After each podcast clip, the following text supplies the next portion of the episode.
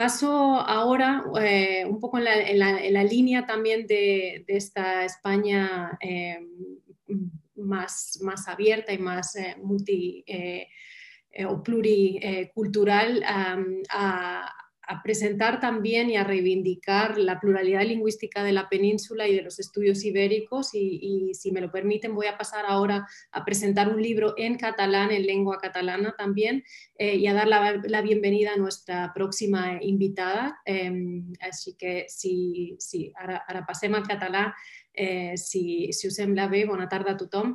Em plau molt eh, poder presentar per primer cop eh, a, a Playbéricos, ja és la cinquena sessió que fem. Aquest és el primer cop que presentem un llibre escrit en català i publicat també eh, per Punctum, que és una editorial fundada a començaments dels 2000 i que s'ha especialitzat en l'edició de materials sobre, eh, d'estudis sobre filologia i literatura catalana i també aprofito per comentar-vos que avui és el primer llibre que presentem en català però no serà pas l'últim. De fet, volem eh, organitzar eh, o ja tenim planejada una sessió de Playbéricos eh, dedicades als estudis catalans i als estudis ibèrics que farem en llengua catalana eh, segurament al mes d'abril. Però avui venim a parlar del llibre de la Pilar Godallol, que és eh, Feminismes i traducció, Feminismes i, eh, i traducció eh, 1965-1990, eh, que és el llibre de la Pilar que ha publicat a Punctum i també tinc el plaer de presentar-vos eh, i de saludar la, la Pilar. Molt bona tarda, Pilar, moltes gràcies per, i per estar aquí.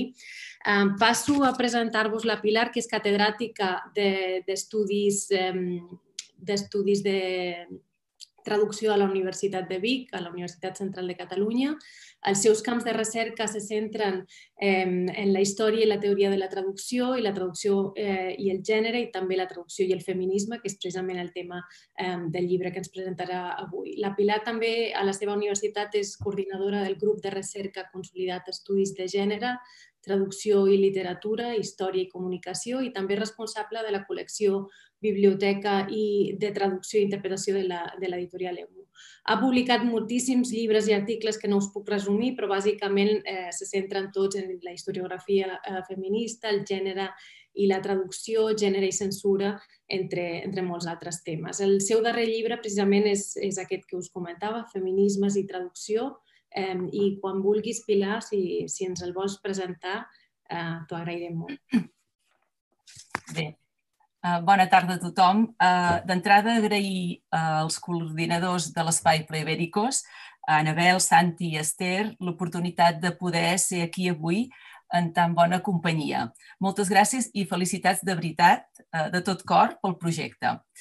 Uh, bé, uh, passo a presentar breument uh, feminismes i traducció, Eh, com ja se sap, el franquisme va impedir durant anys la recepció d'obres ideològiques no afins al règim, entre elles les feministes.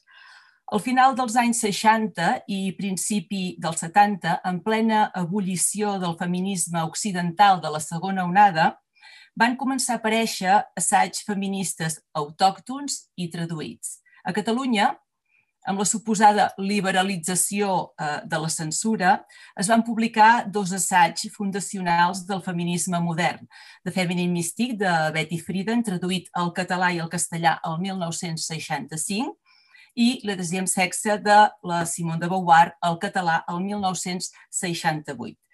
Després de la mort de Franco, en temps d'auge editorial i d'emergència dels moviments socials de les dones, van arribar altres mares simbòliques estrangeres, entre les quals destaquen les feministes radicals nord-americanes eh, Sulamith Firestone i Valérie Solanas, la materialista francesa Christine Delphi, la italiana promotora del feminisme de la diferència Carla Alonzi o les socialistes britàniques Juliet Mitchell i Sheila Rowbotham.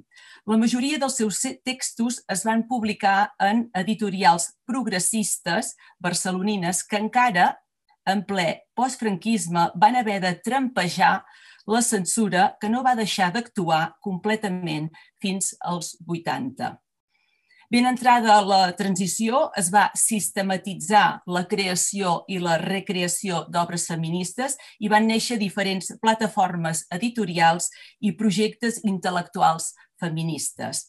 Sobretot, sobresurt perdó, especialment la fundació el 1978 de la primera editorial feminista de l'estat espanyol, la mítica, la Sal Edicions de les Dones, que publicà regularment en català i castellà més de 60 títols.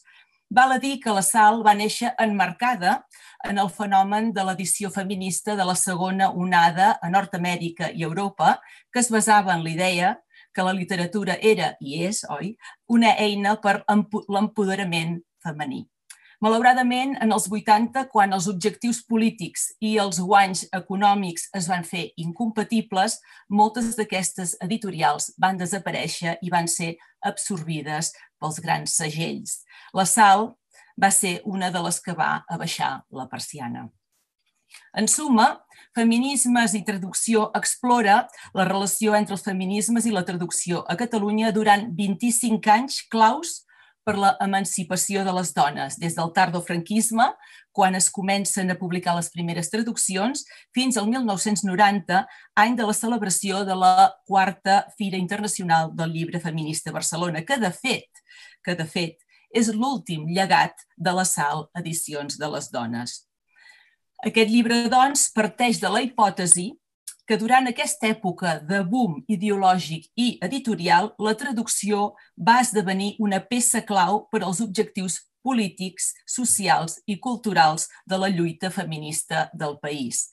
No tan sols va ajudar a feminitzar el cànon, recuperant autores clàssiques i promocionant-ne de contemporànies, sinó que també va contribuir a posar fi al model nacional catòlic de la feminitat. En definitiva, la traducció va ser còmplice del moviment feminista català en un moment de lluita compromesa per restituir i ampliar els drets i les llibertats arrabassades pel franquisme.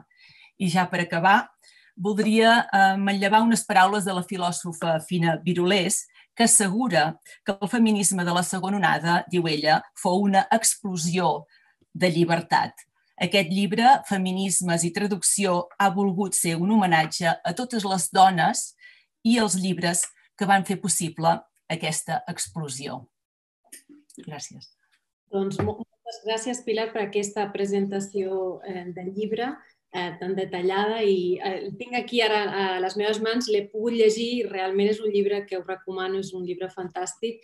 Um, eh, com, com has dit ara en, en aquesta presentació i com també veiem pel, tit, pel mateix títol del, del llibre, el, el llibre abasta um, un període cronològic bastant ampli eh, són 25 anys, però en aquests 25 anys passen moltes coses, no? I també eh, abasta diferents etapes, eh, podríem dir que van des del tardofranquisme, com has comentat, fins a la consolidació del, de, la, de la democràcia al 1990.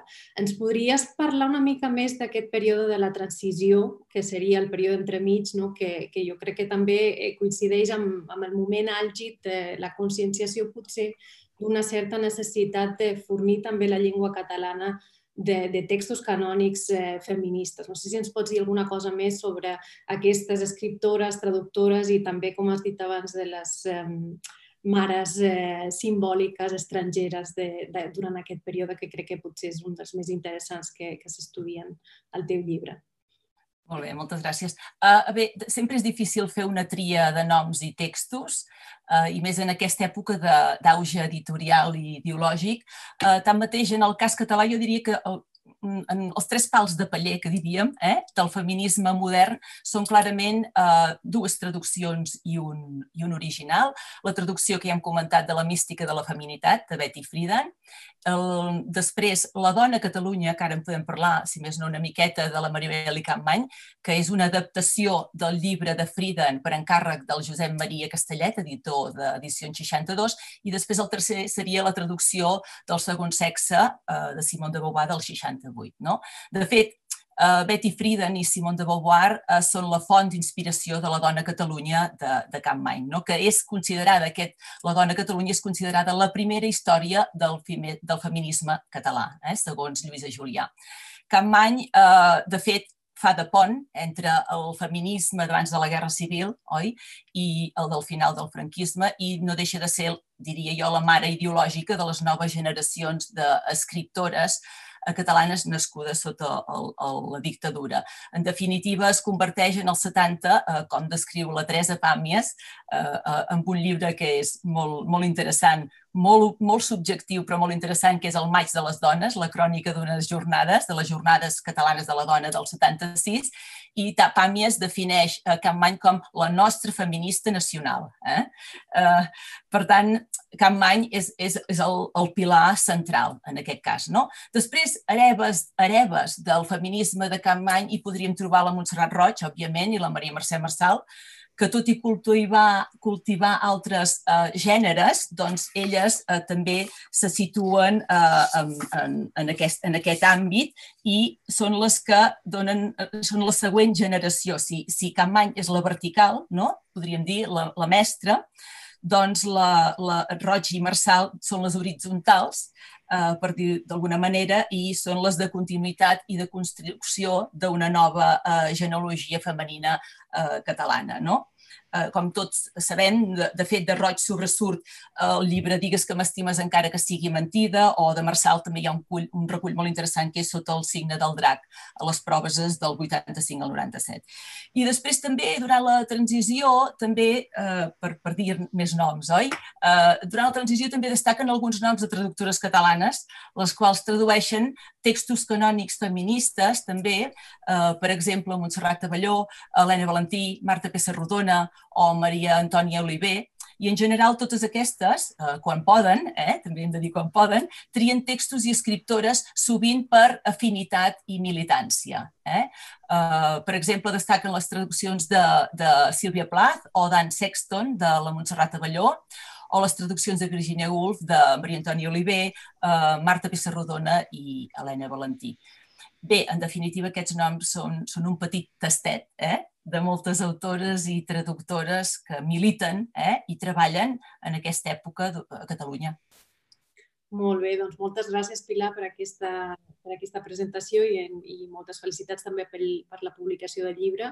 Segurament no, no serà l'últim que publiques en aquesta, en aquesta direcció i estem esperant potser un tercer llibre eh, a partir del, del 1990 cap a, cap a, ara, cap a l'actualitat.